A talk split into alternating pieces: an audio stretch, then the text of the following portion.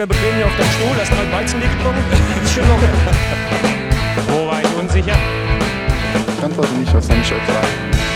Der am Wochenende ist alles bla bla bla ist das doch. Alles bla bla bla ist das.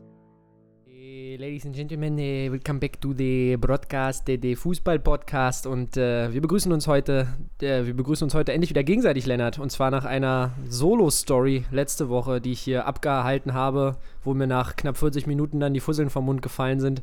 Freue ich mich endlich, dich hier wieder vor mir zu sehen und ähm, hoffe, du bist äh, gut vorbereitet auf diese heutige Folge, denn ich werde dir einige äh, interessante Fragen stellen. Ja, du hast episch abgeliefert letzte Woche auf jeden Fall. Danke dir. Ich habe die Folge natürlich dann auch mir noch zur Gemüte geführt und ja, war natürlich positiv äh, überrascht, beeindruckt. Was heißt überrascht? Ich, ich weiß ja dann, ich, ich ich, ich, ich kenne ja dann Fußball-Know-how, aber ich war einfach beeindruckt, wie souverän, wie cool, wie lässig du das durchgezogen hast. Ich würde dir gerne nochmal eine Eloge halten an anderer Stelle. Und genau, danke dir auf jeden Fall, dass du da meinen Part auch mit übernommen hast, auch über Bayern München geredet hast. Das darf ja auch nicht Lange zu, über Bayern nicht München zu kurz kommen habe, in diesem. Podcast. Ja, ja, ja. Und bin aber trotzdem froh, dass äh, ja, wir heute vielleicht wieder ein bisschen mehr Fachlichkeit hier an den Tag legen können. Ja, ich wollte gerade ich wollt sagen, fachlich also so ganz tief, äh, so richtig ganz tief eingestiegen bin ich ja tatsächlich nicht. Ich habe ja eher den, den kompletten Spieltag zusammengefasst, bis ich dann irgendwann gemerkt habe, Junge, Junge, jetzt äh, wird es aber langsam schwer, die Gedanken zusammenzufassen. Also es tut schon wirklich gut, äh, gemeinsam aufzunehmen. Deswegen hast du mir natürlich auch gefehlt. Und ich denke, unseren äh, Hörern und Hörerinnen hast du auch gefehlt. Aber ich muss auch nochmal eine Eloge auf dich halten, denn du hast äh, mir schon, du hast schon das Rätsel aus der letzten Folge aufgelöst für alle, die äh, reingehört haben in der letzten Folge. Yes! Und äh, zwar habe ich ja äh, da die legendäre Frage gestellt ähm, nach einem Bundesliga-Trainer, äh, der unter anderem Walter Samuel und äh, wen hatte ich da noch genannt? Jean-Paul Boetius Boetius äh, trainiert hat, übrigens auch noch äh, die äh, und Cedric Itten. und Cedric Itten trainiert hat. Das war dann tatsächlich nämlich der Punkt. Cedric Itten hatte ich auch gar nicht auf dem Schirm, dass er den auch trainiert hat. Und du hast es schon gesagt, das ist natürlich der legendäre Urs Fischer äh, zu seiner Zeit ähm, beim FC Basel. Dass der einfach Walter Samuel trainiert hat, hat mich tatsächlich überrascht. Ich hatte es tatsächlich im Hinterkopf, aber er hat ja auch Renato Steffen trainiert, davon auch nicht vergessen.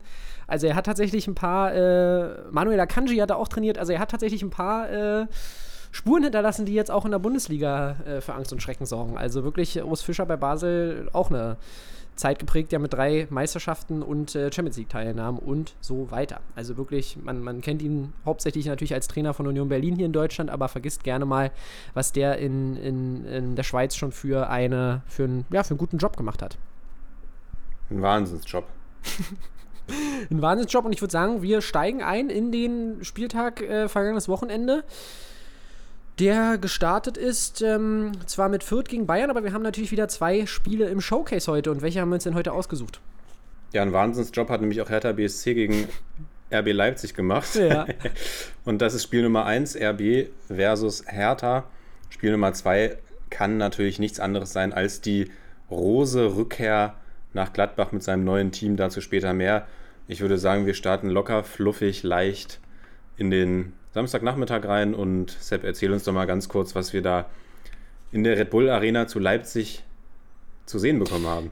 Ja, wir haben auf der einen Seite die Rückkehr von RB Leipzig gesehen zu attraktivem Offensivfußball, andererseits auch die Rückkehr von Hertha BSC zum, äh, zur hoffnungslosen Unterlegenheit, die wir ja auch schon in den ersten paar Saisonspielen gesehen haben. Die Hertha hat ja eine gute Tendenz mit den Siegen gegen Fürth und äh, Bochum sich erarbeitet und ja, ich habe aber ehrlich gesagt schon damit gerechnet, dass die Hertaner verlieren, dass sie so unter die Räder kommen. Habe ich allerdings dann tatsächlich nicht unbedingt kommen sehen. Es war aber vielleicht auch so ein bisschen an der, ja, am Verletzungspech der Hertha geschuldet. Aber wir haben in der ersten Halbzeit beispielsweise Lukas Toussaint als Innenverteidiger aushelfen sehen. Aber dieses ganze Abwehrverhalten der Hertaner war einfach viel zu wenig, um eine Offensivmannschaft wie, wie Leipzig stoppen zu können. Aber 6 zu 0 geht das Ganze am Ende ja für die Leipziger aus. Schlüsselszene in meinen Augen war schon das 1-0, wo, wo Martin Dardai rausrückt, Yusuf Paulsen den Ball einfach ganz lässig durchrollen äh, lässt. Zu Yusuf Paulsen kommen wir gleich nochmal. Und ähm, dann Christopher Nkunku, ich glaube, noch Platte abschüttelt, der dann versucht, da noch auszuhelfen äh, auf der linken Seite der Tana. und dann ver, ja, vergoldeten Kunku diesen Lauf nochmal mit einem tollen Lupfer über Schwolo. Und auch beispielsweise beim 3-0 von Mukiele sehen die Hertaner ganz schwach aus, wo, wo erst äh, Angelino beim Freistoß antäuscht, dann Forsberg, dann kommt doch Angelino und Mukiele steht komplett frei und kann das Ding in die lange Ecke einknallen. Also das war wirklich ganz, ganz schwaches Defensivverhalten der Hertaner. Und das ist, glaube ich, eigentlich das Einzige, worauf die Hertaner aktuell setzen können bei dem Kader, dass sie eigentlich defensiv stabil stehen und dann vielleicht vorne ähm, das ein oder andere Tor machen können. Aber wenn das dann nicht funktioniert, dann gehst du halt gegen Leipzig äh, baden.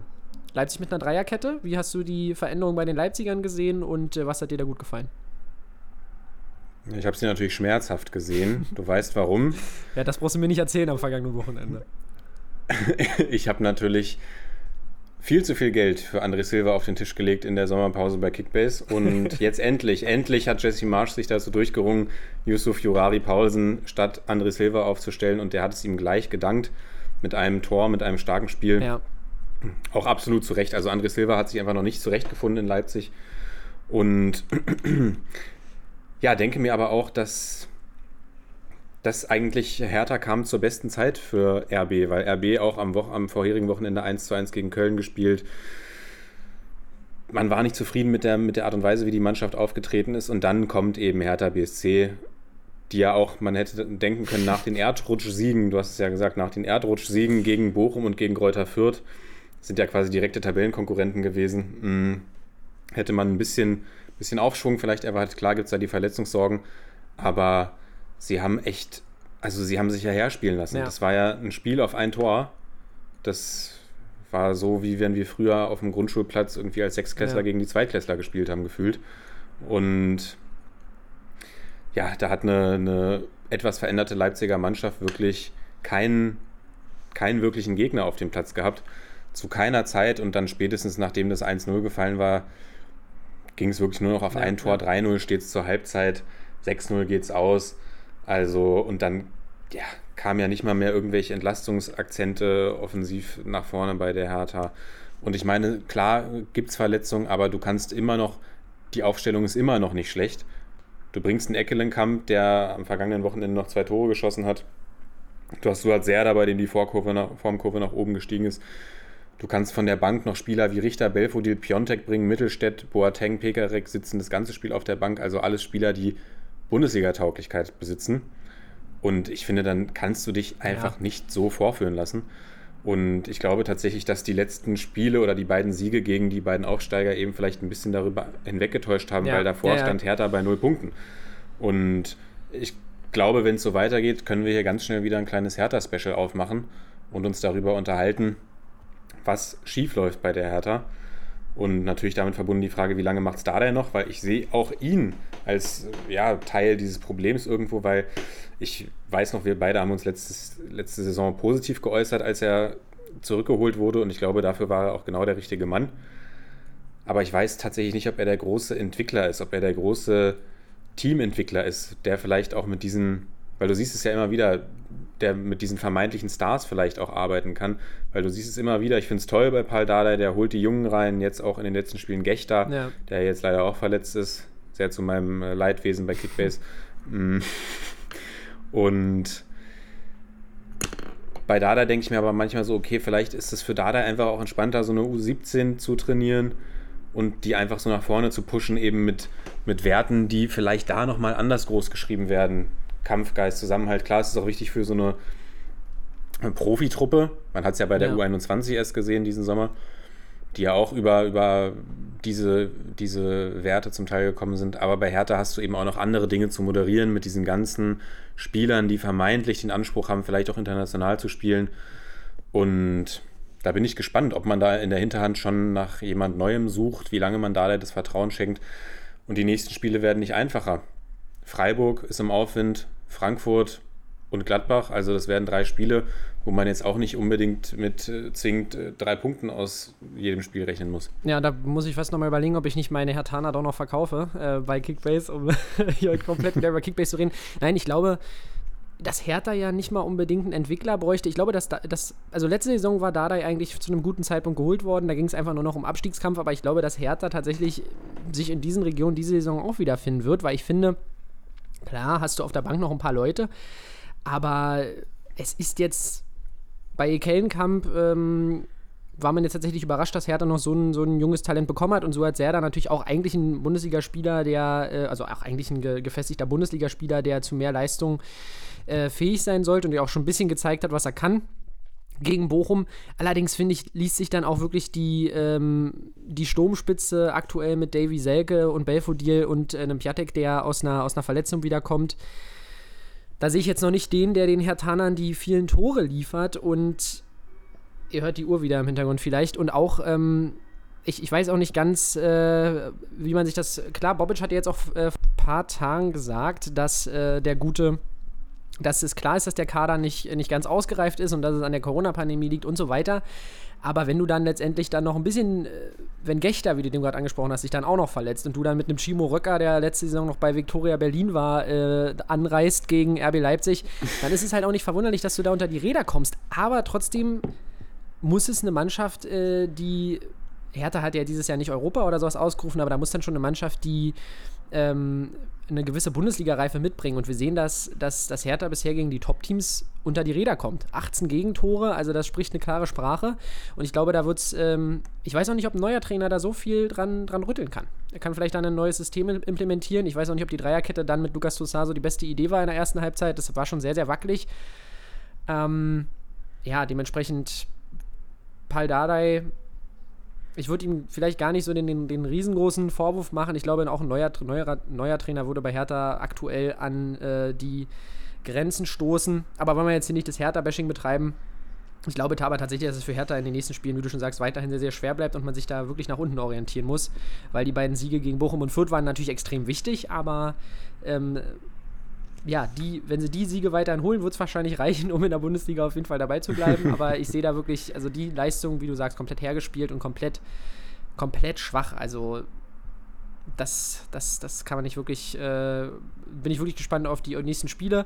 Das sind bisher jetzt die nächsten Teams, die kommen, sind alles auch keine Mannschaften, die jetzt gerade durch Offensivbrachialität äh, geglänzt haben in den vergangenen Wochen. Aber äh, trotzdem wird es dafür die Hatana, glaube ich, auch wieder schwer.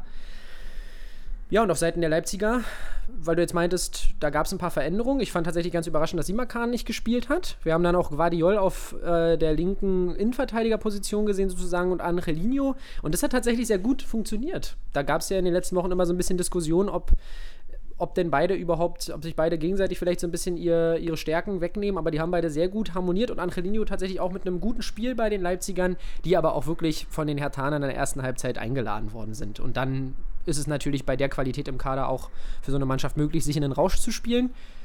Kommt aber auch zu einem guten Zeitpunkt, glaube ich. Ähm, und man darf auch nicht vergessen, dass die Leipziger natürlich auch mit Mannschaften, die haben beispielsweise auch gegen Freiburg gespielt, die, die bewiesen haben, wie, wie defensiv äh, fest sie sind ähm, äh, gegen Mainz gespielt, die, die, gezeigt haben, wie defensiv fest sie sind. Also vielleicht hatten die Leipziger auch nicht das leichteste Startprogramm und kommen jetzt langsam ins Rollen. Aber wie siehst du denn die Ausbotung von André Silva? Glaubst du, es war jetzt eine einmalige Sache für die Bundesliga oder und der spielt heute in der Champions League oder denkst du, Yusuf äh, Pausen wird jetzt unser neuer Stammstürmer für die Leipziger? Hm, tatsächlich denke ich, dass er gewisse Spieler geschont hat mit Blick auf die Champions League. Also ich gehe davon aus, dass er Schoboschlei geschont hat mhm. weil der eigentlich die letzten Wochen, also auch das muss ich nochmal kurz mit, mit Blick auf die Hertaner sagen, ähm, oder mit Blick auf die Leipziger und Hertaner, die einzigen Siege, die Leipzig in der Saison bis jetzt eingefahren hat, waren gegen Stuttgart deutlich und gegen Hertha deutlich. Beides Teams, die jetzt noch nicht wirklich überzeugt haben. Ja. Gegen alle anderen Teams konnte auch Leipzig sich nicht durchsetzen und nicht den Spirit versprühen, der, den es in den letzten Jahren unter Nagelsmann beispielsweise gab. Ja, das stimmt. Deswegen bin ich auch mal gespannt, wie es bei den Leipzigern weitergeht. Und Schoboschlei war da ja gerade eigentlich ein, ein Aktivposten in den, in, den, in den letzten Spielen bei den Leipzigern. Auch mit Assist gegen Köln. Und ich denke, den hat er für die Champions League geschont. Ich denke, Silva wird heute Abend spielen, denke aber, dass Paulsen erstmal zukünftig in der Bundesliga den Vorzug erhalten wird. Ja, glaube aber natürlich nicht, dass du einen Mann wie André Silva dauerhaft auf die Bank setzen kannst. Das glaube ich auch nicht. Das ist ja dann häufig diese, das ja. ist ja auch häufig dieser Weg, den es dann geht. Du setzt ihn auf die Bank, um ihn vielleicht auch so ein bisschen, ja, natürlich A, deine spielerische Klasse vielleicht ein bisschen zu erhöhen, wenn du da so einen, so einen Stürmer mit Ladehemmung hast, aber B, um den Druck für ihn selbst vielleicht auch ein bisschen rauszunehmen. Und dann wäre Hertha natürlich jetzt der perfekte Gegner gewesen, aber vermutlich wird es so sein, dass Paulsen mal ein schlechtes Spiel abliefert dann wird Silva vielleicht eingewechselt, trifft und dann ist Silva wieder der, der Ja. Nummer 1 Mann im Sturm. Ich glaube nicht, dass das von langer Dauer sein wird, weil dazu hat A. Andreas Silva zu viel Klasse, B. Leipzig zu viele Spiele und C. haben sie, glaube ich, auch zu viel investiert und zu viel Hoffnung in ihn gesetzt, um ihn jetzt nach einem schlechten Saisonstart abzuschreiben.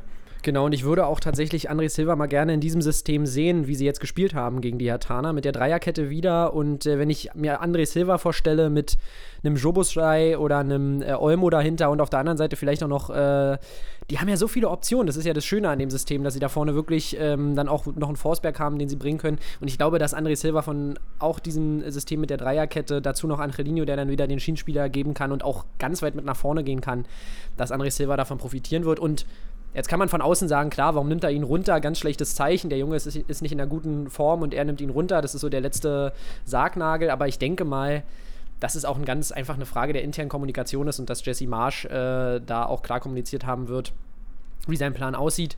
Und ich sehe da auch André Silva langfristig als Nummer 1 von der Qualität. Allerdings hat wirklich Yusuf Pausen ist ja immer wieder ein Spieler, wo ich mir denke, der könnte bei den meisten anderen Bundesliga-Vereinen, re- also ich meine, bei allem vielleicht außer Bayern und Dortmund würde der äh, mit Kusshand genommen werden und auch im Ausland Ja. ein Spieler, den, den ich wirklich mal irgendwie bei einer anderen Station noch mal gerne sehen würde, weil er einfach eine unfassbare Qualität mitbringt, wie clever er dann auch so einen, äh, den Ball durchlaufen lässt, beispielsweise beim 1 zu 0, habe ich ja gerade schon angesprochen. Also wirklich fantastisch.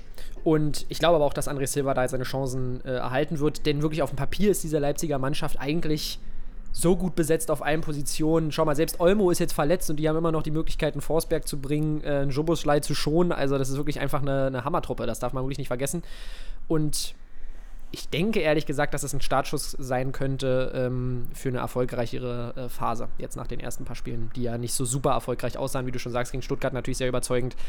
Aber sonst, ähm, ja, tatsächlich ja auch mit in, der, in dem 4-2-3-1 ja auch oft sehr behäbig. Und das hat mir jetzt tatsächlich gegen Hertha sehr gut gefallen, aber da bleibt wirklich die Frage, ob Hertha da nicht äh, auch sehr viel mitgeholfen hat, dass äh, dieses Leipziger Spiel so gut aussehen konnte am Wochenende. Ja.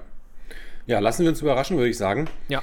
Und haken es ab unter Machtdemonstrationen der Leipziger. Also auch wenn man sich die Spieldaten anguckt, äh, komplett zwei verschiedene Welten.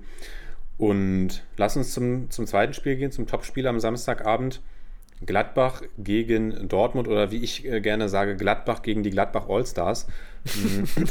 Wo, wobei ja. tatsächlich nicht so viele Ex-Gladbacher auf dem Rasen gestanden haben, beziehungsweise Ja, aber- zwei. Ähm, aber und der Trainer natürlich auch noch. Da wird wahr. gerne mal gewildert. Ja, wie hast du die Rose-Rückkehr gesehen? War ja Also- für dich auch ein bisschen mit schmerzlichen, schmerzlichen Nebeneffekten bei natürlich unserem Lieblingsspiel Kickbase verbunden. Äh, du, für mich war das äh, ganz hart. Ich habe äh, vorher einmal die Nachbarschaft zusammengebrüllt.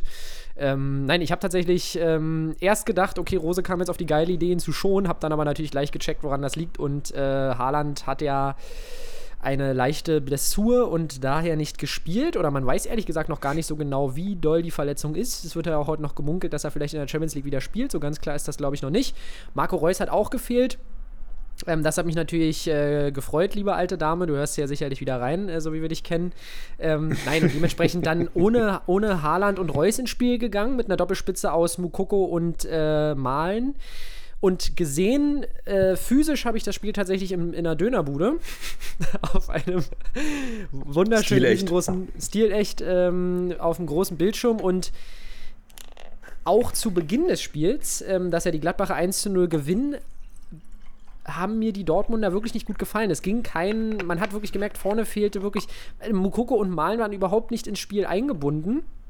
Ähm, wurden kaum, wurden mit Pässen zwar ab und zu gesucht, aber konnten die ähm, entweder nicht erlaufen oder ähm, wurden sowieso komplett unterbunden von den Gladbachern. Und dann gibt es ja natürlich die Schlüsselszene mit einem Ex- Gladbacher, auf die du, denke ich mal, auch noch ein bisschen, äh, über die du vielleicht noch ein bisschen sprechen möchtest. Und zwar geht Moda Hut äh, mit Gelb-Rot bereits in der ersten Halbzeit vom Platz, weil er sich zu sehr beschwert. Und ähm, da würde mich mal interessieren, wie du, wie du das siehst, ob du findest, dass es in dem Zusammenhang überbewertet war, ob es genau richtig war und ob du dieses Thema nachvollziehen kannst, dass Schiedsrichter unzufrieden sind mit der Mimik und Gestik von Spielern auf dem Platz. Ja, erstmal klassischer Abend bei Sepp natürlich in der Dönerbude verbracht. da, da, trifft, da trifft man sich häufiger Samstagabends mal an. Ja, oder auch eigentlich die ganze Woche auch mal mit dem Feierabendbier an der Bar. Da, danach wird noch das Gehalt am Spielautomaten verzockt. genau, genau. Ja, genau, das ist meine Welt, ähm, muss man sagen. Ja, also die Szene, über die Szene wollte ich natürlich äh, sprechen. Also erstmal gebe ich dir bei allem recht, der BVB über die 90 Minuten komplett ideenlos und äh, da natürlich schockierend, was das Fehlen von Haaland und Reus eben ausgemacht hat. Dazu aber später vielleicht mehr, wenn wir nochmal auf die Gesamtanalyse des Spiels schauen.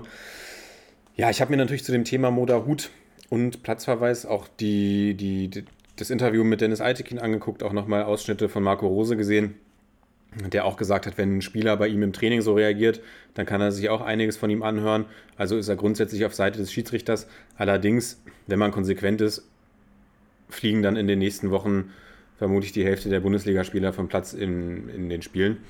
Und Ja, ja, ja. da darf man sich dann tatsächlich wirklich die Frage stellen, okay, ich finde es grundsätzlich gut, weil ja, ich tatsächlich auch nicht, also ich nicht verstehe, der Schiedsrichter ist nun mal der Spielleiter und du kannst mit den, du kannst mit der unzufrieden sein mit dem, mit, der, mit den Entscheidungen, die der Schiedsrichter trifft. Du bist natürlich auch emotional aufgeladen irgendwie in so einem Spiel. Mm. Aber tatsächlich ärgert mich das auch immer, dieses wilde Gestikulieren. Ich meine, ja, er fault ihn, kriegt den Freistoß gepfiffen und ähm, wir haben es am Wochenende auch bei der, oder vorletzte Woche bei der Viola gesehen, Nicolas Gonzalez ist auch mit Gelb-Rot vom Platz geflogen innerhalb von fünf Sekunden ungefähr, weil er sich zu sehr aufgeregt hat. Ja. Und ich finde, du kannst ja nett nachfragen, kannst ja sagen, ey Schiri, war kein Foul oder wa warum pfeifst du das jetzt? Aber immer dieses ewige Gestikulieren. Und da kann ich auch verstehen, wenn du als Schiedsrichter sagst, okay, mir fehlt der Respekt, weil es ist Ja. ja auch einfach was, was sich dann irgendwann manifestiert.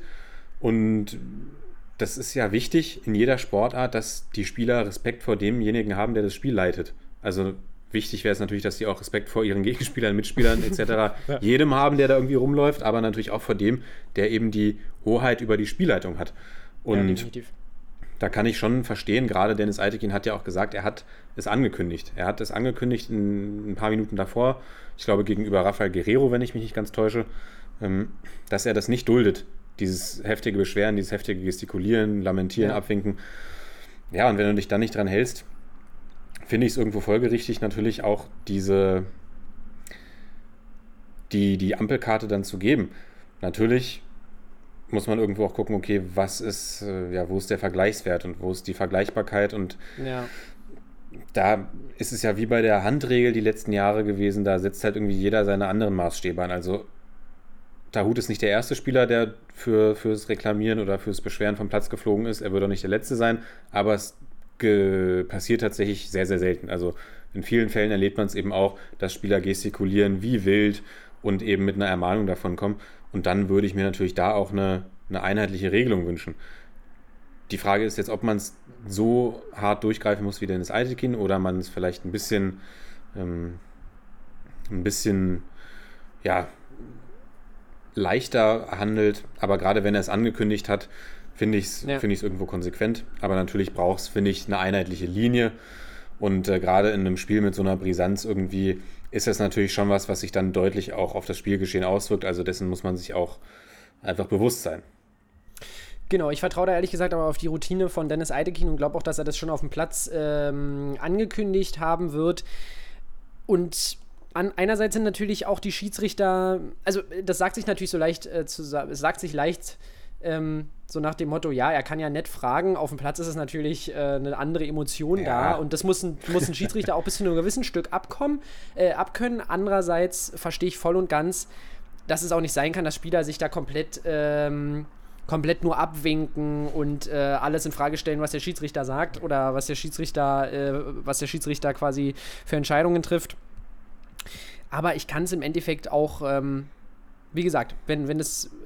Es ist natürlich auch, ja klar, muss es eine Vergleichbarkeit geben, aber es gibt nun auch immer die klassische Linie und wenn Eitekin es vorher angekündigt hat, finde ich es schon richtig, dass er ihn ähm, vom Platz stellt für das ähm, Reklamieren sozusagen. Allerdings, ähm, ja, Ja, ich wollte Sag. nur noch mal ganz kurz, ich wollte nur noch mal ganz kurz sagen, dass das natürlich ein bisschen äh, lapidar jetzt von mir ausgedrückt war, nett fragen. Ich meine, wir, wir haben ja in den Geht letzten ja Jahren die Schiedsrichter immer mehr im Fokus einfach, auch genau, durch ja. eben durch, durch, durch eben Podcasts und die YouTube-Dokumentation und was weiß ich, die es da über Schiedsrichter gab äh, und gibt. Und da sieht man ja auch, wie die miteinander reden. Das ist ja auch nicht, dass die Schiedsrichter jetzt irgendwie mit Ja, Samthandschuhen angefasst werden möchten, weil die ja wissen, genau, da ist eine Emotion auf dem Platz, es gehört dazu, dass man sich da vielleicht auch mal ein bisschen ankeift in dem Sinne. Aber ich glaube, gerade dieses wilde Gestikulieren und Abwinken und eben auch mit jeder Pore des Körpers irgendwie ver, ver, verkörpern ähm, und auszusagen, ja, das, was du da gerade machst, Schiri, ist scheiße und du bist irgendwie ein, ein blinder Trottel, so nach dem Motto. ähm, und ich glaube, das ist eher das, was es ausmacht, als wenn man mal hingeht und sagt, ey, was pfeifst du denn da? Ich glaube, da wird sich dann keiner großartig Ja, beschweren. das glaube ich auch. Nee, nee, das, So, da gebe ich dir vollkommen recht. Und ich glaube, wie du schon sagst, ähm, und ich würde sagen, wir machen da mal einen Haken dran, um das jetzt hier nicht ins, ins, ins Unendliche zu diskutieren. Aber ich glaube, du hast ja davor schon angesprochen, ähm, den, den Verlust oder die, das Nicht-Anwesendsein von Reus und Haaland. Und ich finde, dann hat man wirklich gesehen, wie diese Dortmunder Mannschaft auf diesen Stützen steht. Malen hat mir tatsächlich fast nach dem Platzverweis dann ein bisschen besser gefallen, weil er da dann mehr Ballaktion hatte, einfach dadurch, dass, äh, dass er dann auch ein bisschen mehr gesucht wurde. Aber dann ist es wirklich, du hast in der Offensive wirklich gemerkt, Malen ist noch nicht lange in der Bundesliga, dem muss man Zeit geben und das gleiche gilt für Mukoko und dann reicht es halt vielleicht gegen, in Unterzahl dann sowieso nicht mehr, reicht die Offensive dann vielleicht auch schon wieder nicht aus, um wirklich jedes Spiel in der Bundesliga ähm, mitzunehmen. Und die Gladbacher waren ja alles andere als überzeugend in den ersten Spielen, aber das Ding ähm, spielen sie dann vorher schon sehr souverän und dann natürlich ähm, ähm, durch die, nach dem 1 zu 0 noch souveräner. Dann natürlich noch gestärkt durch die gelb-rote Karte und ein Mann mehr. Also, und ich glaube, das ist, könnte für die Gladbacher tatsächlich so ein bisschen der Startschuss äh, des, des Erfolgserlebnisses sein, was ein Adi Hütter braucht, um äh, eine Mannschaft äh, wieder auf eine Bahn zu bringen, ähm, die, die erfolgreicher ist. Und mehr gibt es aber, finde ich, zu den Gladbachern eigentlich gar nicht zu sagen, außer dass sie dann äh, das Ding eigentlich auch sehr gut runtergespielt haben. Dafür muss man sie loben. Hüb ist back, Hüb ist back. Ich bin wieder, ich bin wieder zu Hause. Dafür. Hüb, also, also diese, diese Frequenz da bei dir ist wirklich ähm, aller Ehren wert. Nee, genau, aber sonst, ähm, wen würdest du noch loben bei den Gladbachern? Ich finde tatsächlich, dass es die beiden, dass es Skelly sehr, sehr ordentlich gemacht hat, auch Kone im Mittelfeld das ganz solide gemacht hat, aber wenn du natürlich mit einem Mann mehr spielst, hast du auch ein bisschen mehr Raum, um, äh, um, um zu glänzen, in Anführungsstrichen. Und da würde ich dann tatsächlich eher die Defensive loben, dass sie nichts mehr zugelassen haben, aber sonst war das von den Ja, Gladbachern defensiv, dann defensiv, einfach souverän runtergespielt, würde ich defensiv stabil gestanden, auf jeden Jetzt nichts, wo Fall. man das große Feuerwerk Mhm. gezündet hat. Und äh, auch das Mittelfeld, die Mittelfeldzentrale, Kone mit seinem, mit seinem ersten Startelf-Einsatz. Und er, Zacharias Beck, Kone ist ja quasi so ein bisschen der designierte Zagaria-Nachfolger gewesen, weil am Zagaria haben sich auch viele Gerüchte im Sommer gerankt. Jetzt sind die beiden zusammen aufgetreten. Zagaria macht Ja. das Tor, Kone macht ein mm, absolut solides Spiel. Und ja, ver verdienter Sieg für die Gladbacher, muss man sagen. Ex-Gladbacher, der zweite Ex-Gladbacher, der sich nicht mit Ruhm bekleckert hat, war dann Torgen Hazard, der in der letzten Aktion nochmal die Großchance eigentlich auf den Ausgleich hat und rüberköpft. Aber bei den Dortmundern muss ich einfach sagen, klar, Haaland und Reus sind vermutlich die beiden wichtigsten Spieler in diesem Team. Aber ich finde, es kann nicht, es kann nicht sein, wenn du als selbsternannter Titelanwärter in so ein Spiel gehst. Gladbach eben auch jetzt nicht die letzten Spiele mit Selbstbewusstsein vollgepumpt gewesen.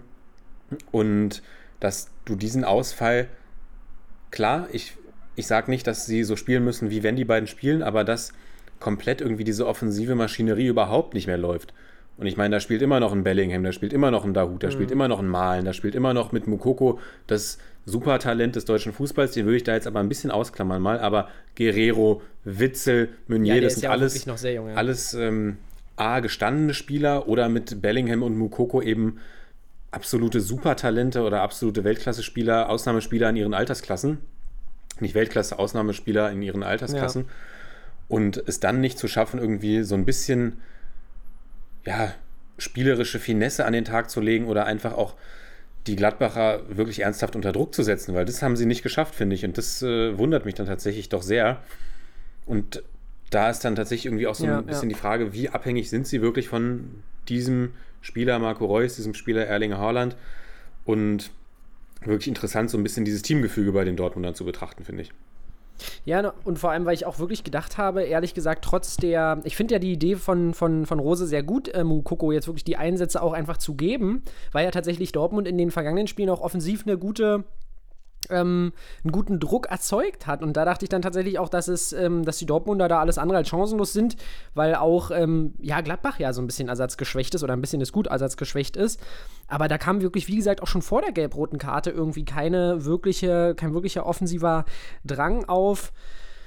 Und ähm, ja, da fragt sich dann wirklich, da fragt sich dann wirklich, ob die, die Qualität ähm, und natürlich auch die Erfahrung dann ausreicht, um da, äh, um ohne diese, diese beiden wirklichen Stützen ähm, so eine Spiele mitzunehmen. Aber es ist wirklich es ist jetzt schon wieder das, das nächste Spiel, was die Dortmunder verlieren. Und das sind halt wirklich dann, und das sind wirklich die Spiele oder die Punkte, die du, die du wirklich holen musst, wenn du ganz oben dran bleiben willst. Nur sind sie immer noch nur vier Punkte hinter den Bayern.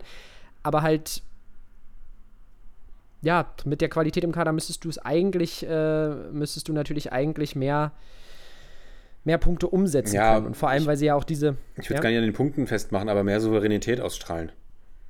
Ja, auch von hinten raus, weil wie gesagt, die, äh, du, du hast ja auch wirklich mit, mit Meunier, der gut in Form ist, mit Guerrero trotzdem noch jemanden, die offensive Akzente schon setzen können und auch ähm, bei Akanji und Hummels, die mir eigentlich auch schon wieder in der Saison ähm, oft ganz gut gefallen haben, müsstest du eigentlich äh, mehr Souveränität ausstrahlen. Da hast du schon vollkommen recht. Aber vielleicht ist es halt einfach dieses ewige Problem bei den Dortmundern, dass du diesen Talenten auch Zeit geben musst und dass es halt einfach keine, ähm, dass da natürlich auch noch eine Menge, besonders in der Offensive jetzt im vergangenen Spiel gegen Gladbach, äh, noch wenig Erfahrung am Start war. So,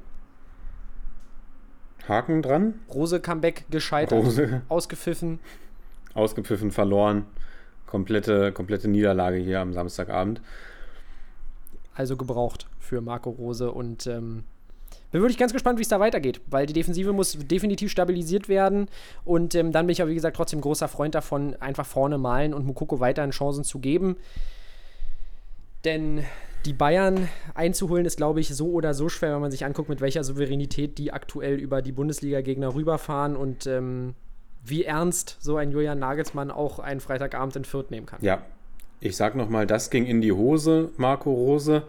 Und du, du, hast, du hast den Freitagabend angesprochen. Wir wissen, Julian Nagelsmann, äh, er kann es überall. Und die Frage war, kann er es auch an einem regnerischen Abend in Fürth?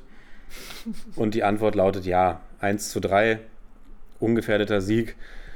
Äh, David gegen Großteil Goliath, des Spiels zu zehnt äh, bestritten, weil Benjamin Pavard sich gedacht hat, ja, ich will zur ich will zum 22.15 Uhr wieder zu Hause sein zum Spielfilm auf Sat 1 und ähm, da mit einer schönen Grätsche, ich weiß nicht, was Branimir Gotha, bin mir gar nicht mehr sicher, auf jeden Fall einen Vierter von den Beinen geholt hat. Cedric Itten köpft dann noch das, äh, das 1 zu 3 in der Schlussphase, aber ansonsten ungefährdeter Sieg. Können wir weitergehen in den Samstag. Können wir weitergehen? Ganz kurz. Hart war natürlich, dass die Vierter versucht haben, offensiv zu spielen und dann sofort den ersten Konter eiskalt von den Bayern ins Gesicht kriegen. Aber das ist einfach diese Souveränität und ich finde halt auch einfach geil, dass da einfach hingefahren wird und ja, Levi muss spielen. Ähm, das finde ich halt echt geil, dass, dass Bayern wirklich komplett äh, da eigentlich die volle Kapelle anrücken lässt und ähm, damit Fürth eigentlich schon jegliche Hoffnung vor dem Anpfiff nimmt, äh, weil Fürth einfach rein qualitativ überhaupt nicht mithalten kann. Ja, überhaupt nicht. Noch kurze Service-Info, weil ich glaube, du hast es nicht in der letzten Folge erwähnt, bin mir nicht ganz sicher, aber Goretzka bis 2026 verlängert bei den Bayern. Ja, das habe ich best bestimmt Auch nicht das erwähnt. wichtige Stütze und natürlich die Mittelfeldachse Kimmich-Goretzka verlängert. So, geh du doch mal, führ uns doch mal durch den Samstag, lieber Sepp.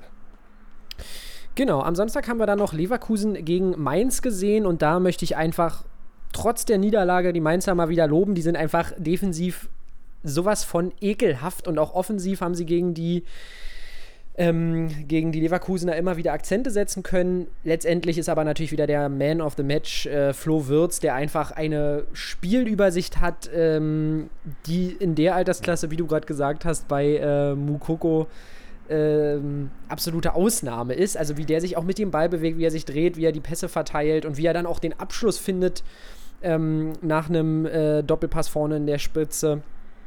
Fantastisch in einer brachialen Form, ich kann es nur immer wieder sagen. Und äh, steht jetzt bei vier Toren und vier Assists in fünf Spielen, also mal komplett entspannt und Ja, die Leverkusener sind weiterhin on track, gewinnen 1 zu 0 gegen Mainz. Genau. Hast du da was Jüngster hinzuzufügen? Spieler mit 10 Toren in der Bundesliga, Florian Wirtz. Das ist krass. 18 Jahre und ein paar zerquetschte Tage, ich glaube 140 Tage oder sowas. Und wenn man sich die Liste anschaut, die ist schon auch irgendwie recht interessant. Da sind nämlich Leute wie Lukas Podolski, wie Mario Götze, wie Kai Havertz. Also ich denke, Florian Wirtz steht eine große Karriere bevor, auch einfach, weil er dieses, dieses intuitive Spielverständnis hast, was du schon gesagt hast. Und äh, das ist was, was du nicht lernen Ja. kannst. Und das wird, glaube ich, mal, ja, wenn es so weitergeht, einer der, der Top-Spieler in Europa werden. So, weiter geht's. Ja, da gehe ich auch wirklich, äh, gehe ich wirklich ganz stark von aus. Dann haben wir Frankfurt gegen Köln. Das Ganze geht 1 zu 1 aus zum Leidwesen der Frankfurter, die ja immer noch auf ihren ersten äh, Sieg warten. Also wirklich äh, tatsächlich, oder warten die auf den ersten Sieg, Lennart? Ja, glaub schon. Die warten immer noch auf den ersten Sieg. Haben die echt schon fünfmal unentschieden gespielt? Lasst mich das hier nochmal kurz für euch nachverfolgen. Tatsächlich schon fünfmal unentschieden gespielt. Ähm, aber tatsächlich habe ich, glaube ich, langsam so ein bisschen das Gefühl, dass diese Kostic-Lammers oder Kostic-Borre-Connection, ich glaube, die wächst langsam zusammen. Borrea auch mit seinem ersten Tor für die Frankfurter. Ähm, trotzdem muss ich sagen, bin ich immer noch von, den, äh, von, der Kölner, von dem Kölner Offensivdrang überzeugt. Einzige Notiz, die ich bei diesem Spiel habe, ist tatsächlich, ähm, dass wir wieder ein paar Kopfverletzungen Oh ja. gesehen haben Mhm. von Kilian. Schmitz musste dann auch noch in der Halbzeit unten bleiben, wenn ich mich richtig erinnere. Und äh, Shen da bei, auf Seiten der Frankfurter mit einer Kopfverletzung. Und ähm, das ist ja tatsächlich tatsächlich ein Thema, was, was wir aus dem American Football tatsächlich häufig hören, dass eben Spieler oder auch, ich habe letztens sogar eine Studie über Kopfbälle gelesen, dass es in England jetzt das erste Spiel ohne Kopfbälle gab, ähm, in aber einer Amateurliga, weil es da Forschung auch gibt zum Thema Demenz im Alter. Und Kopfbälle sind die eine Sache, aber mit den Köpfen aneinander rammeln im Volltempo. Dom ist ja auch noch ähm, da involviert gewesen mit dem Kopf. Also benebelt und dann einfach weiterspielen. Ich finde, da könnte man noch drüber nachdenken, ob man vielleicht extra Auswechslungen zulässt bei so einem Thema, dass man da auch äh, wirklich Ärzte für abstellt, die das dann beurteilen können. Weil das eben leider immer Dinge sind, die man dann erst im Alter merkt ähm, und äh, was heißt merkt, das ist einfach komplett dramatisch. Und äh, da sollte man wirklich mal überlegen, ob man das nicht ein bisschen besser überwachen sollte. Dann Union gegen Bielefeld. Auch da Kopfverletzung von Ortega, der dann später festgestellt wurde, hatte eine, eine Gehirnerschütterung. Auch ganz entspannt weitergespielt. ähm, also, ja, und irgendwie ein sel seltsames Spiel. Auf Seiten der Bielefelder kann man sich eigentlich gar nicht so viel vorwerfen, außer dass man sich am Ende von, äh, von Kevin Behrens noch den drei Punkte weggaunern lässt. Oder beziehungsweise einen Punkt weggaunern lässt. Das stand ja vorher 0 zu 0. Und für mich, ich habe auch nur Notiz klassischer Union-Sieg äh, oder klassische Samstagskonferenz mit Union. In der 18. oder 19. Minute wird das erstmal hingeschaltet, weil vorher gar nichts passiert. Und ähm, dann sehen wir einen tollen Pass von Max Kruse auf Geraldo Becker und Becker, ähm, der dann eingewechselt war zu diesem Zeitpunkt, äh, leitet toll weiter auf, auf Behrens und Behrens macht es aber auch einfach geil. Der hält, hält den Ball, äh, dreht sich um und knallt ihn rein. Ja, hier, hier Lennart winkt schon, okay, der Union-Talk darf nicht zu weit gehen. Wichtige drei Punkte für die Unioner und darf ich trotzdem kurz was zu Bielefeld sagen? Ja, meinetwegen, aber jetzt nicht noch die Frisuren der Unionsspieler durchsprechen, bitte. äh, die, die Bielefelder tatsächlich für mich irgendwie so ein bisschen seltsamer Saisonverlauf, weil ich habe mir irgendwie, ich sehe sie, habe hab sie ja predicted im Abstiegskampf und ähm, ich denke, da lehne ich mich auch nicht zu weit aus dem Fenster, aber wenn ich mir irgendwie doch immer wieder auf die Mannschaft gucke, denke ich mir, ist da nicht ein bisschen mehr drin als nur ein 1-0 gegen, gegen Union? Also da würde ich mich langsam mal über einen, über einen Sieg der Bielefelder freuen, weil ich auch zum Beispiel von Robin Hack tatsächlich recht ähm, positiv überrascht bin und auch von Okugawa. Eigentlich machen die tatsächlich immer wieder gute Spiele, aber belohnen sich irgendwie nicht so richtig, oder? Ja, bin da, bin da bei dir bei den Bielefeldern. Also nun muss man sagen, ich habe mit einem mit einem ekligen Union-Sieg gerechnet, weil das einfach genau Unions Ding ist. Also so ein schönes 1-0 und dann auch noch durch Kevin Behrens, den man da in der, in der Sommerpause irgendwo rausgekramt hat. Ich glaube, aus Sandhausen kam Ja. der ja. Einfach klassisches Unionsspiel, aber Bielefeld tatsächlich, finde ich, hat sich in der Sommerpause gut verstärkt und ist für mich eigentlich jemand oder eine Mannschaft klar, bei der Konkurrenz irgendwie bleibt es nicht viel anders übrig, als sie im Abstiegskampf zu sehen, aber für mich da auf jeden Fall deutlich das stärkste Team. Und um die mache ich mir aktuell eigentlich relativ wenig Sorgen, weil die letztes Jahr mich eigentlich überzeugt haben und ich eigentlich auch dieses Jahr denke, dass sie das ähm, ja, dass sie da auf jeden Fall von den direkten Abstiegsplätzen weit entfernt sein werden. Aber klar, da wartet man jetzt auch mal endlich auf ein Erfolgserlebnis. So, weiter geht's. Genau, ähm, ja, tatsächlich ähm, weit ging es weiter mit Hoffenheim gegen Wolfsburg und da sehen wir tatsächlich einen 3 zu 1 Sieg für die Hoffenheimer, für die TSG aus Hoffenheim, wie ja immer so schön gesagt wird. Und ja, die Wolfsburger so ein bisschen entzaubert tatsächlich bei den Wolfsburgern. In dem Spiel war natürlich Offensive wie Defensive nicht unbedingt so sehr überzeugend, aber da habe ich so ein bisschen das Gefühl, leidet man so ein bisschen unter Offensivproblem. Ähm, Erst acht Tore, fünf Gegentore. Man ist natürlich trotzdem noch auf Platz drei. Aber die Hoffenheimer. Ja, erste Niederlage. Erste Niederlage natürlich. Äh, aber die Hoffenheimer haben in dem Spiel, finde ich, ganz gut gezeigt, welche Qualitäten in ihnen äh, schlummern. Bebu ist ja jetzt auch wieder zurück, der jetzt nicht unbedingt äh, sein, sein, sein Topspiel gemacht hat. Aber wer natürlich wieder mal überzeugt ist, André Kramaric und auch ähm, Baumgartner Kader Jabek, der jetzt auch äh, etwas länger raus war. Also wir haben wirklich bei den, bei den Hoffenheimern eine, eine tolle Truppe zusammen und es freut mich dann tatsächlich doch, auch wenn ihr wisst, ich bin nicht der absolut größte Hoffenheim-Fan, freut es mich doch, dass sie sich endlich mal belohnt haben, weil wir ja irgendwie immer wieder sagen, wie gut diese Mannschaft ist, aber in den letzten zwei, drei Spieltagen ähm, ist ja für die Hoffenheimer nicht so grandios lief. Hast du was anzufügen? Nee. Wolfsburg schwer zu predikten kann man noch äh, anfügen. Baku spielt mal hinten rechts, spielt mal vorne links. Äh, Baku muss man, Baku kann man noch loben bei den Wolfsburgern, wie er das erste Tor für die Wolfsburger macht, war natürlich ja. fantastisch. Äh, kommt mir gerade wieder tolle in den Entwicklung. Sinn, wirklich, wie er den rein schlänzt. So, die anderen Spiele vom Samstag hatten wir ja schon abgeklärt mit Leipzig gegen Hertha und äh, Gladbach gegen Dortmund. Und dann sag doch mal äh, Bochum gegen Stuttgart. Haben wir da überhaupt was zu sagen? 0-0? Ja, 0-0. Mehr Worte will ich eigentlich darüber auch nicht verlieren. Das war so ein bisschen Not gegen Elend. Hin und wieder mal ein, ein, ein Distanzschüsschen abgesetzt. Aber klar gibt noch den, den, das Tor von Mavropanos, was aberkannt wird, aber ja. deutliches Handspiel. Da braucht man auch nicht allzu viele Worte äh, zu sagen. Ja, klassischer Bundesliga-Sonntag, würde ich sagen. Und dann haben wir ja aber noch das emotionale Highlight eigentlich. Ja, ich wollte gerade sagen, weil du gerade sagst, klassischer Bundesliga-Sonntag. Also es ja, war wirklich Also klassischer Start in den Bundes klassischer Start in den Bundesliga-Sonntag. Gut, was habe ich mir auch erwartet von Bochum gegen Stuttgart? Mm. aber dann eben Freiburg gegen Augsburg, der, Abst äh, der, der Abstieg, der Abschied vom Dreisamstadion in Freiburg. Und der Name war Programm. Drei Tore haben sie auch den Augsburgern ins, äh, ins Nest gelegt.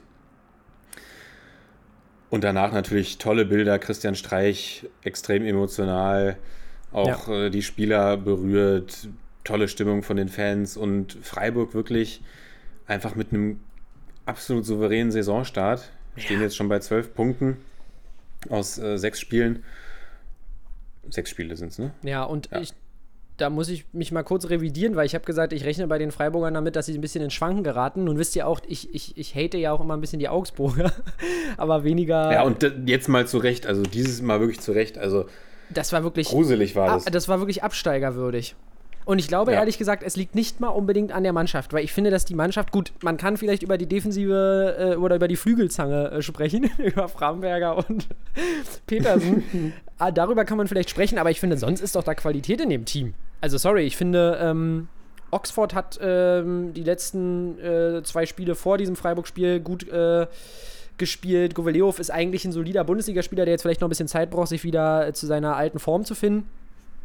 Aber ich muss da wirklich eher Weinziel einen Vorwurf machen. Ich habe es letztens schon gesagt, ich sehe Gummi da nicht auf dieser Innenverteidigerposition. Der wird von Höhler natürlich komplett zerstört äh, beim 1 zu 0. Ähm, das war das 1 zu 0, genau, dieser, dieser äh, tolle Pass, genau, wo Kübler dann äh, vollenden darf, wo er Walger Gikiewicz nur abklatschen lassen kann. Und wollen wir nicht zu viel drüber reden, aber ich sehe das Problem eher bei Weinziel, weil äh, ja, weil ich einfach noch nicht so ganz davon überzeugt bin, äh, wie er da seine Defensive strukturiert. Hat natürlich die zwei Spiele davor gut funktioniert, aber ich glaube, es war so ein bisschen eine, eine Eintagsfliege und kann mir sehr gut vorstellen, dass der nette Herr jetzt wieder zur Doppel-6 zurückkehrt. Würde irgendwie passen. Ja, und bei den Augsburgern, ich meine, da ist ja wirklich auch die Frage, genau, das Spielermaterial liest sich nicht schlecht. Sie verstärken sich ja auch mit Niklas Dorsch, jemand, der bei der U21, wo alle gerufen haben, hier der neue Mittelfeld-Heiland ist uns erschienen. Ja. Und auch mit, ich meine, die Doppelsechs Arne Meyer, Niklas Dorsch, auch wenn Meyer wenig Einsatzzeit momentan bekommt, ist eigentlich sehr, sehr vielversprechend. Und dann dümpelt man da auf Platz 15 äh, mit fünf Punkten rum nach sechs Spielen. Und wir reden ja eigentlich, seit wir hier diesen Podcast machen, deshalb muss man ja auch sagen, reden wir Ja. darüber, was ist eigentlich die spielerische Identität oder Idee der Augsburger. Und jetzt haben wir natürlich auch nur zwei Trainer gesehen. Heiko Herrlich und, und Markus Weinziel. Ich denke, es wird langsam Zeit für Bruno Labbadia vielleicht mal in Augsburg anzutanzen ey, das wär ja oder, mal für, oder für Taifun Korkut. Mm, Mit André Schubert ist ja jetzt gerade ein großer Name vom Markt gegangen, Mm, der, der auch, denke ich mal, wieder ein gern gesehenes Gesicht in der Liga gewesen wäre. Ja, ja. Aber Augsburg wirklich, die haben gespielt wie ein Absteiger, also komplett chancenlos. Das hat sich gegen- phasenweise so angefühlt, als wären sie einer weniger. Sorry, aber es hat sich phasenweise so angefühlt. Freiburg hat natürlich furios aufgespielt, aber eben auch, weil sie es konnten. Also diese Lücken, die die Augsburger offenbart haben, meine Güte, also Und so, so eine, diese Lücken werden natürlich von einem Nikolas Höfler auch genutzt. Der Ja, spielt klar. diese anderen Keypässe.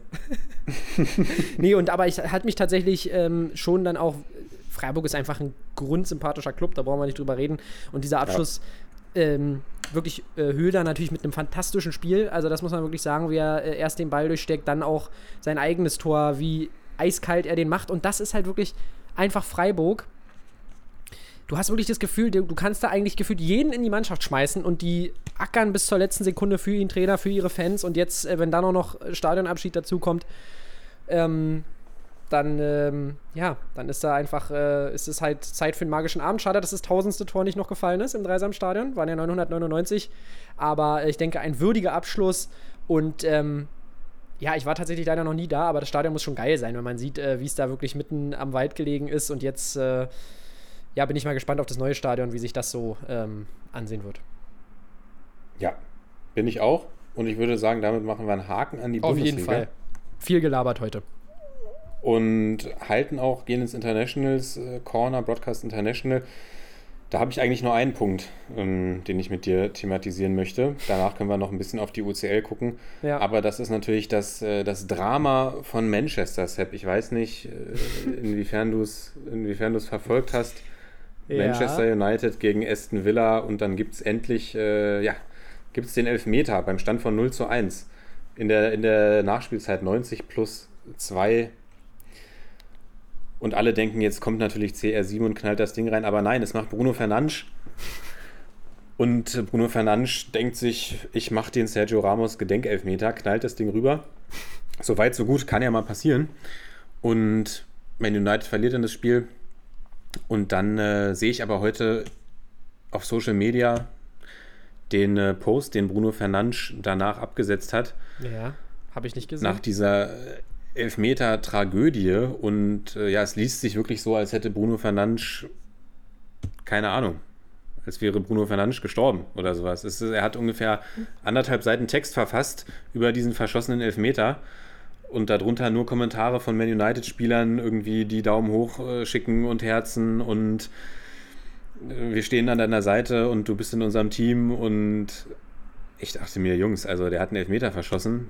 Ich kenne keinen Spieler, der noch keinen Elfmeter verschossen hat. ja. Und äh, da wird gerade irgendwie genau das, äh, das Drama, das, äh, also ich, ich denke, Bruno Fernandes auf jeden Fall Oscar-Nominierung für dieses Drama, das äh, da jetzt äh, abgeliefert wurde. Und das einfach nur ein kleiner Ausflug äh, im Internationals Corner Richtung, Richtung England, weil mich das doch recht, amü sech, recht amüsiert hat. Ich meine, was, ja, Das ist halt, ne, das ist halt einfach diese, dieser klassische äh, Fußballrummel aus der Premier League, äh, beziehungsweise war das ja, glaube ich, Carabao Cup, ne, wo das passiert ist. Ähm, nee, war, Premier League. War ich, Premier oder? League, okay, aber dann ist es Ja. äh, äh, auf jeden Fall die. Du siehst, also einerseits siehst du daran natürlich, es ist einerseits lustig, weil natürlich so ein Riesendrama daraus gemacht wird, aber andererseits darf man auch nicht vergessen, was für ein Druck auf den Spielern lastet. Manchester United, einer der größten Clubs äh, auch in der Vermarktung der Welt. Ähm, dann noch diese Brisanz, dass beide Portugiesen sind. Cristiano Ronaldo könnte ihn schießen und äh, Cristiano, ja, äh, lässt, den, lässt den Elfmeter ähm, extra für Bruno liegen. Und Bruno ist ja eigentlich auch ein sicherer Elfmeterschütze. Dementsprechend will ich auch gar nicht wissen, welcher Hater auf ihn eingeprasselt ist und welche bekloppten Leute ihm da schon wieder irgendwelche Nachrichten geschrieben haben. Und ich denke, so kommt das dann zustande, äh, dass da so ein riesen Post kommt. Aber das ist halt auch wirklich ja, ich glaube, dass da auch so ein bisschen diese Komponente mitspielt, von wegen, dass äh, ja, Cristiano Ronaldo jetzt nie wieder einen Elfmeter abgeben wird und so weiter und so fort. Und äh, dadurch kommt natürlich diese, äh, dieser, dieser Post dann zustande, aber ich will mich einfach mal wieder gegen diesen Hate aussprechen. Wir haben es ja auch bei der EM gesehen, nachdem so gehatet wurde gegen die, oder gehatet kann man das schon fast gar nicht nennen, das war ja wirklich menschenverachtend, was da passiert ist. Äh, als, äh, die, als die britischen Nationalspieler da die Elfmeter verschossen haben und es dann wirklich in so eine Rassismus-Ecke ging. Äh, das ist, und das ist einfach so aufgeladen, dieser Sport, und dann auch von Leuten, die ja vermutlich genauso eine fußballerische Erfahrung haben auf dem Platz äh, wie ich und dann da irgendwie sich hinstellen und so tun, als ob Bruno Fernandes, warum lässt du denn nicht Cristiano schießen oder warum machst du denn nicht rein, bla bla bla, aber stand selber vermutlich noch nie in so einer Situation so unter Druck. Also das ist schon wirklich, äh, da will ich gar nicht wissen, das ist vielleicht wirklich so, als würde eine Welt für einen zusammenbrechen, wenn du dann sowas erlebst. Deswegen einerseits lustig, andererseits zeigt es auch, wie, wie dramatisch das, glaube ich, für so eine Menschen sein muss, wenn du so unter Druck stehst. Ja, jetzt hast du mir schön meinen witzigen Ausflug hier kaputt gemacht. Vielen Dank. Ich äh, Ja. bin vollkommen bei dir. Ich sehe auch, dass es natürlich eine Enttäuschung für jemanden ist. Und ähm, klar, wenn es irgendwie jetzt das WM-Finale gewesen wäre oder das Champions League-Finale, kann ich das auch durchaus nachvollziehen. Sicherlich, also er hat im Stadion Support von den Man United-Fans erhalten, muss man auch mal sagen. Was dann in seine DMs reinflattert, klar, das will ich vielleicht nicht wissen. Ja, das sind ja aber, Aber, auch keine ähm, Fans. Da hast du schon recht. Also es ist dann auch, ja. da fehlt mir dann vielleicht ein bisschen die Verhältnismäßigkeit oder die Dimension, weil das war ein normales Ligaspiel. Ja. Und ähm, ja, glaube ich nicht, dass man dann da tatsächlich, weil es ist ja auch nicht so gewesen, dass da medial jetzt irgendwie so ein Riesending draus geworden, äh, gemacht worden ist, sondern Elfmeter kann jeder mal verschießen. Ja. Cristiano Ronaldo hat schon wesentlich wichtigere Elfmeter verschossen. ähm, aber klar, das äh, muss man natürlich immer mit, mit äh, einbeziehen, dass da ein großer Druck auf den Spielern lastet. Trotzdem hat es mich einfach erheitert, weil es auch einfach bei Instagram dann natürlich in witzigen Kontext eingebettet wurde. natürlich. Aber das, das finde ich aber menschlich schwach von dir auch einfach, Lennart, dass du dich da jetzt so dran äh, äh, ergötzt an dem Leid anderer. Nein, Spaß, so war das jetzt auch nicht gemeint. Ich meine bloß, dass ich ja diese ganzen, äh, keine Ahnung, FIFA Ultimate Team Fanboys, oh, jetzt, jetzt wird es jetzt wird's kritisch, die dann da in die Kommentare sliden, das kann ich ja immer ganz, ganz doll leiden, äh, wenn dann da so rumgehatet wird, weil irgendeiner, wie du schon sagst, im regulären äh, Ligaspiel, und ich dachte ja gerade sogar noch, es wäre Carabao Cup gewesen, ähm, nur weil da Klar, da wollten sie den. Bruno, Fern Bruno Fernandes Once-to-Watch-Karte haben und dann Genau. verschießt er einfach diesen Elfmeter. nee, aber Da war wäre ich auch sauer. War auf jeden Fall, äh, ja, war auf jeden Fall eine der Aktionen aus der letzten Woche. Wollen wir noch über die Champions League kurz sprechen? CC. Kurz ein paar Predictions raushauen heute Abend. Deswegen habe ich ja vorhin noch diesen äh, leicht den äh, Pep-Einstieg gemacht, äh, weil heute Abend spielt ja PSG gegen Man City. Was denkst du? Wie geht's aus? Ich hoffe natürlich, dass Lionel Messi auflaufen kann Ja. und bin einfach gespannt, wie diese stargespickte Truppe, weil wir haben ja jetzt bis jetzt auch noch wenig, wenig äh, Kostproben sehen dürfen von dem Dreigestirn Neymar, Mbappé, Messi und das, was man dann sehen durfte, war jetzt auch noch nicht allzu vielversprechend, sagen wir mal so. Zumindest nicht das, was die Namen versprechen. Und bin ich gespannt, wie lange es dauert, bis die drei sich irgendwie finden da vorne, ob sie sich überhaupt finden. Aber Ja. was wäre ein besserer Anlass, als äh, heute Pep Guardiola äh, nach Hause zu schicken? Also, wer bist du echt? Bist du da eher für PSG? Ich glaube, ich bin da echt eher für PSG. A, weil ich Lionel Messi mag und B, weil Pep Guardiola für mich wirklich der größte Clown ist, der äh, im europäischen Fußball irgendwie auf den Trainerbänken rumwandelt.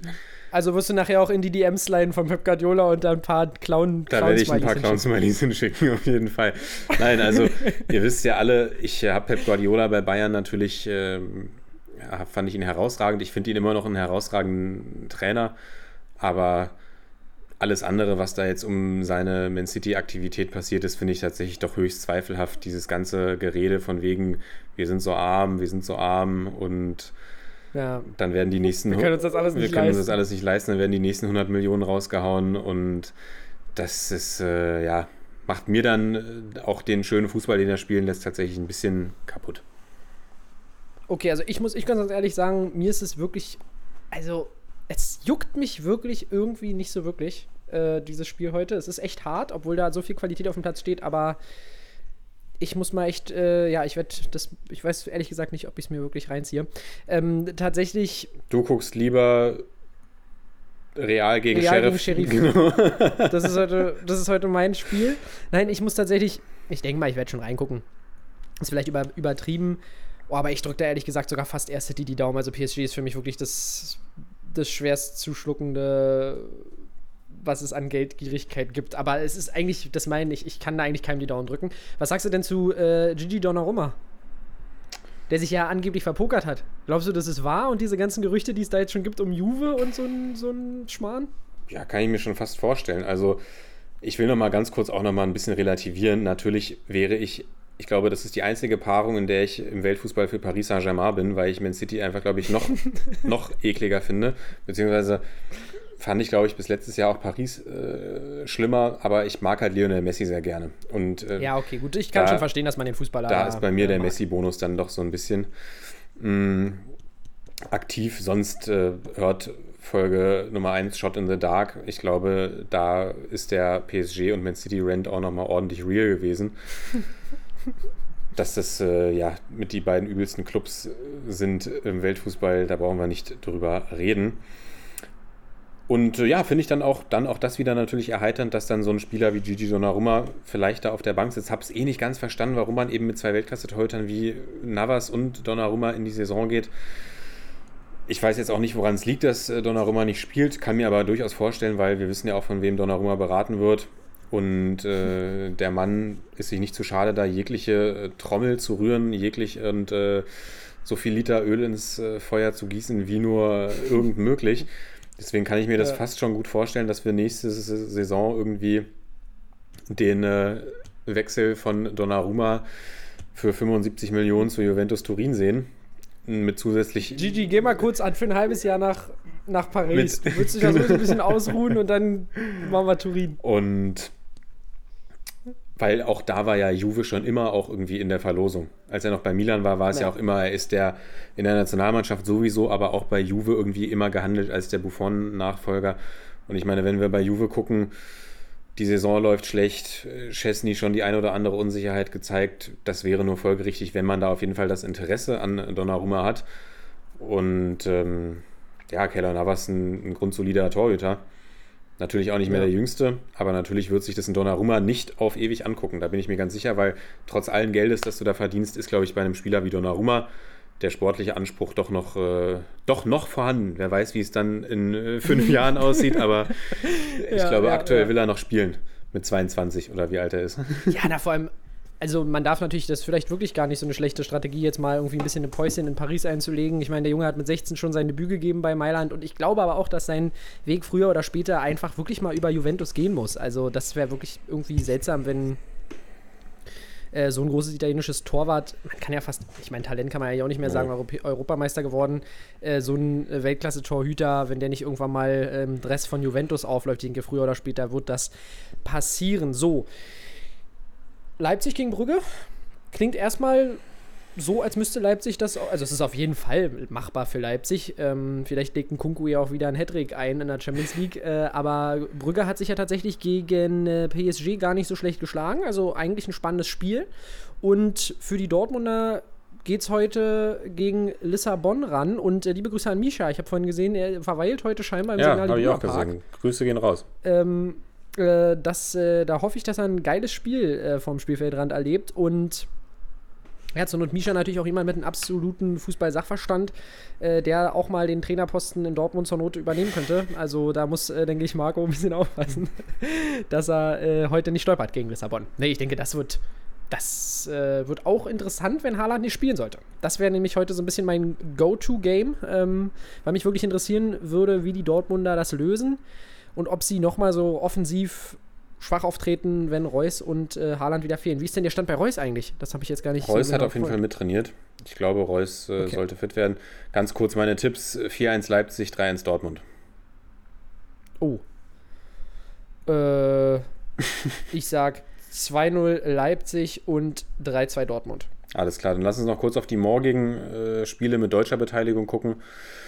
Ja. Und dann sparen wir uns, glaube ich, die UEL und die UECL. ja Da können ja. wir zu einem anderen Zeitpunkt mal drauf schauen, wenn vielleicht die deutschen Mannschaften etwas weiter in den Wettbewerb vorgedrungen sein sollten. Ja, da würde ich sagen, gucken wir ab K.O.-Runde Genau. drauf. Das ist ja wirklich. Äh, Bayern gegen Dynamo Kiew. Nagelsmann, ich habe es vorhin schon beim Kicker gelesen, Nagelsmann bleibt bei seiner Vorbereitungslinie. Er will sich gegen Kiew so gut vorbereiten wie gegen jeden anderen Ja. Gegner. Ich gehe davon aus, dass das eine souveräne Kiste wird. Ich sage auch wie gegen Fürth 3-1. und Wolfsburg gegen Sevilla ein ganz spannendes Spiel. Eieiei. Ganz spannend, finde ich. Sevilla auch, hat ja, Sevilla, Sevilla hat ja auch mit Thomas Delaney jemanden in den Reihen, der die Bundesliga aus dem FF kennt. Und ich denke, Wolfsburg, ja, noch nicht ganz auch, wir haben es ja gegen Lille gesehen, noch nicht ganz angekommen. Und Sevilla, eine Mannschaft mit international erfahrenen Hasen, eine richtig äh, ausgefuchste Truppe. Ich sag 1 zu 2. Ey, jetzt hast du mir meinen Tipp weggenommen. Also Bayern, sage ich, fährt über äh, die Boys aus Kiew rüber und es wird ein 5 zu 0. Und äh, dann bei Wolfsburg gegen Sevilla wollte ich tatsächlich auch 1 zu 2 tippen und ich würde mich da tatsächlich mal ganz langweilig anschließen, weil ich glaube wirklich, dass Sevilla so eine eklige Truppe ist, äh, dass äh, es für Wolfsburg schwierig wird, da zu gewinnen mit der negativen Tendenz. Ich lasse mich aber gerne von den Wolfsburgern überraschen. So. So, haben wir es für heute. Ich habe dir tatsächlich aber auch noch ein kleines Wer bin ich Rätsel Oh, mitgebracht. Ja. Und äh, heute geht es nicht um einen äh, Trainer, heute geht es um einen Spieler. Und äh, stilecht für dich ist der Mann natürlich in der ehemaligen DDR geboren, beziehungsweise als er geboren ist, war es noch die DDR. Fakt Nummer eins: Er hat die Position des Torwartes gelernt. Wie es sich für eine wahre Legende des Sports gehört, hat er natürlich auch die Champions League gewonnen. Deswegen auch passend thematisch heute zu unserer Champions Ulf League äh, Folge. Genau, hat Position des Torwarts Nein. gelernt. Ist es- Ulf ist das Kirsten. Ich muss gar nicht. Ich, Ist das wirklich? Ulf Kirsten war Stürmer. Ach so, ich dachte aber vielleicht, weiß, ich dachte, ich kenne den Fact nicht über ihn. Ach so, und vor allem hat er auch nicht die Champions League gewonnen. Ja, mach weiter, sorry.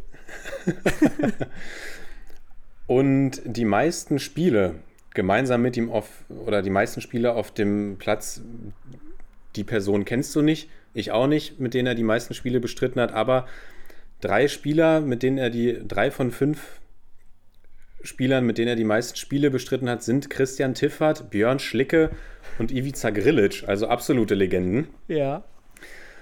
Und falls es dir noch ein bisschen weiterhilft, am häufigsten gespielt gegen ihn haben Alexander Walke, Torwartlegende von Red Bull Salzburg, Alexander Bugera und Florian Dick. Ach du Scheiße. DDR, also geboren in der DDR. Geboren in der Dann DDR. sicherlich einer, der dann entweder irgendwie geflohen ist oder und Torwart gelernt. Und sag mal bitte nochmal, mit wem hat er am meisten zusammengespielt?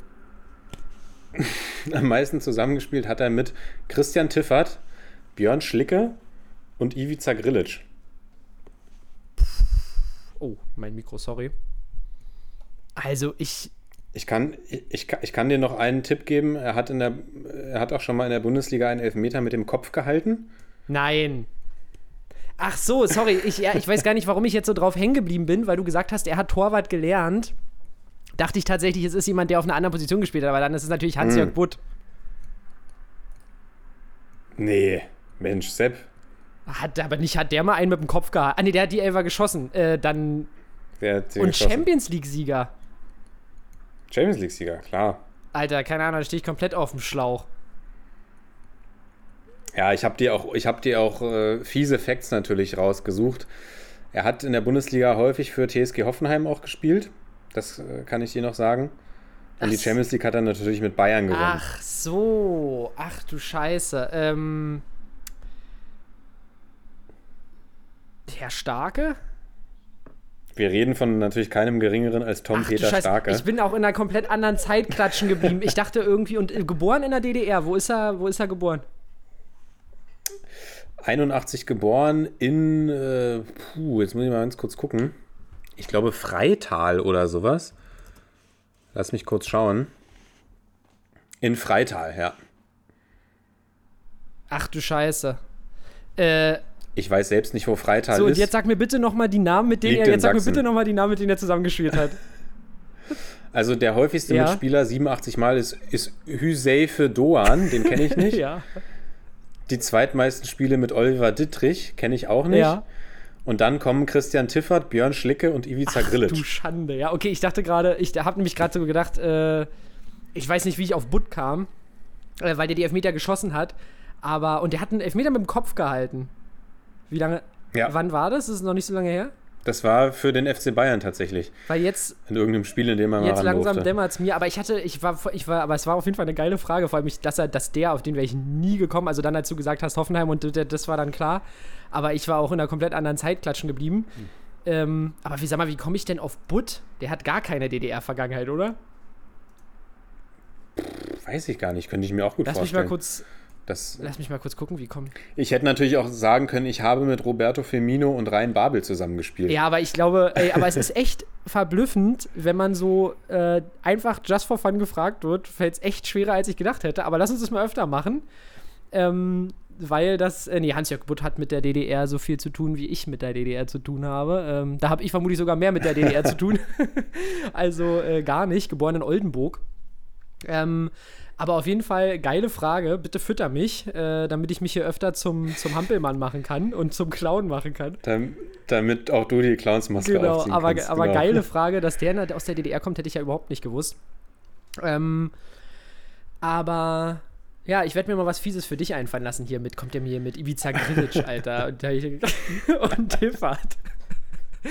ähm, aber es gibt tatsächlich, Ja, also das waren jetzt auch, waren wirklich keine einfachen. Äh, aber wer tatsächlich Hinweise, auch muss ich dazu in der sagen. DDR geboren ist, ist Marco Rose. Das hast du ja schon häufiger und mal. äh, natürlich Sammer, erzählt. natürlich auch Ossi-Legende, ist klar. Und äh, äh, vor allem bei Ulf Kirsten kam natürlich auch äh, Champions League-Sieger, alles klar, aber kam, weil ja sein Sohn ja auch Torwart ist. Ich habe gerade überlegt, wie ich darauf kam. Ähm, Ah, der Benjamin, ne? Bei genau, Benjamin sorry, äh, auch dafür auf jeden Fall, aber egal.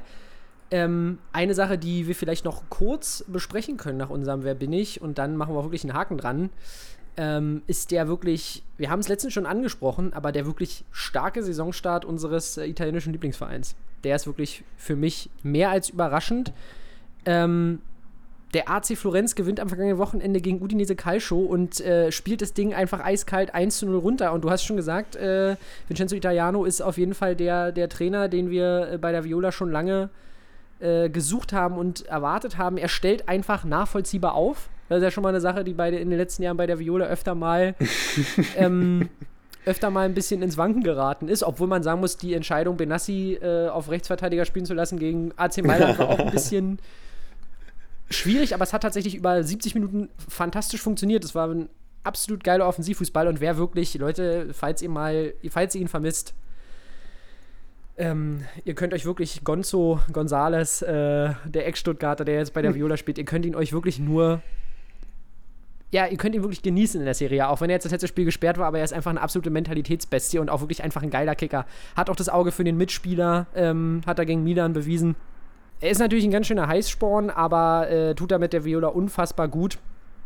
Und ähm, ja, einfach auch defensiv äh, stark. Natürlich hat man sich gegen, äh, vor allem gegen AC Milan, habe ich gerade gesagt, ich meinte natürlich Inter Mailand, äh, hat man sich natürlich drei Gegentore gefangen, aber sonst gefällt mir die Viola tatsächlich auch defensiv überraschend gut. Und äh, damit mache ich einen Haken dran. Verfolgt die Serie A. Ich glaube, Juve wackelt dieses Jahr mal wieder ganz gehörig. Ja, und endlich mal einer, der bei der Viola genau so ein bisschen Feuer reinbringt und nicht wie, wie die Jahre davor immer so blutleere äh, Leistungen da auf den Platz bringt. Und Italiano wirklich, ähm, genau, so ein ekliges 1-0 gegen Udine muss halt auch mal sein. Das sind die Punkte, muss runtergespielt die, werden, ja. die wir in den letzten Jahren vermisst haben. Und ich denke, wir werden nächstes Jahr wieder internationalen Fußball im Frankie bewundern dürfen. Oh, das ist jetzt eine frühe Aussage, aber tatsächlich, tatsächlich, wenn man sich den Kader anguckt, der Viola, wenn du auch überlegst, dass du wirklich jemanden wie Benassi, der jetzt natürlich in den letzten Jahren vielleicht auch ein bisschen abgebaut hat, aber dass du so jemanden auf der Bank hast, dass du auch immer wieder ähm, beispielsweise auch mal ein Castrovilli schon ab und zu von der Bank gekommen ist, ein Duncan, der sich jetzt reingespielt hat. Also, das ist schon äh, am Rabatt, der auf der Bank sitzt. Also, du hast da wirklich eine gute Kaderqualität. Und ähm, mit Vlaovic jemanden gehalten, der ähm, noch ein paar Saisontore im Petto hat, wenn nicht sogar noch eine ganze Menge. Also wirklich ähm, von der Qualität ein Team, was da wirklich um die europäischen Plätze, um die europäischen Plätze dieses Jahr mitspielen sollte. So. Ja, und Vlaovic natürlich das Badge des besten U23-Spieler auf Das ist auch dem edel. Trikot trägt. Also Gut, dass du es ansprichst. Das ist in Italien ja so geil, dass die immer diese Badges auf dem Trikot tragen. Äh, Würde ich mir auch für Deutschland wünschen, muss ich sagen. So, machen wir einen Haken hinter die Folge. Noch keine Service- Service-Info an dieser Stelle. Sepp, du bist nächste Woche nicht da. Ja. Und äh, ja, ich werde mich entscheiden, ob ich Solo 2 drehe. Ja. diesmal unter meiner Regie oder ob ich mir noch fachkundige Unterstützung dazu holen Ah. möchte, damit, damit ich hier nicht den Privat-Bayern-Podcast draus mache, weil ihr Das alle wisst, ich ja- äh, ja, sehr wenn, wenn ich hier nicht das Kontrollmedium Sepp Alm drin habe, dann, äh, dann sehe ich alles nur durch die rot-weiße Brille. Deswegen vielleicht äh, beehrt euch nächste Woche auch mit mir jemand anderes hier. Wir, wir lassen uns überraschen.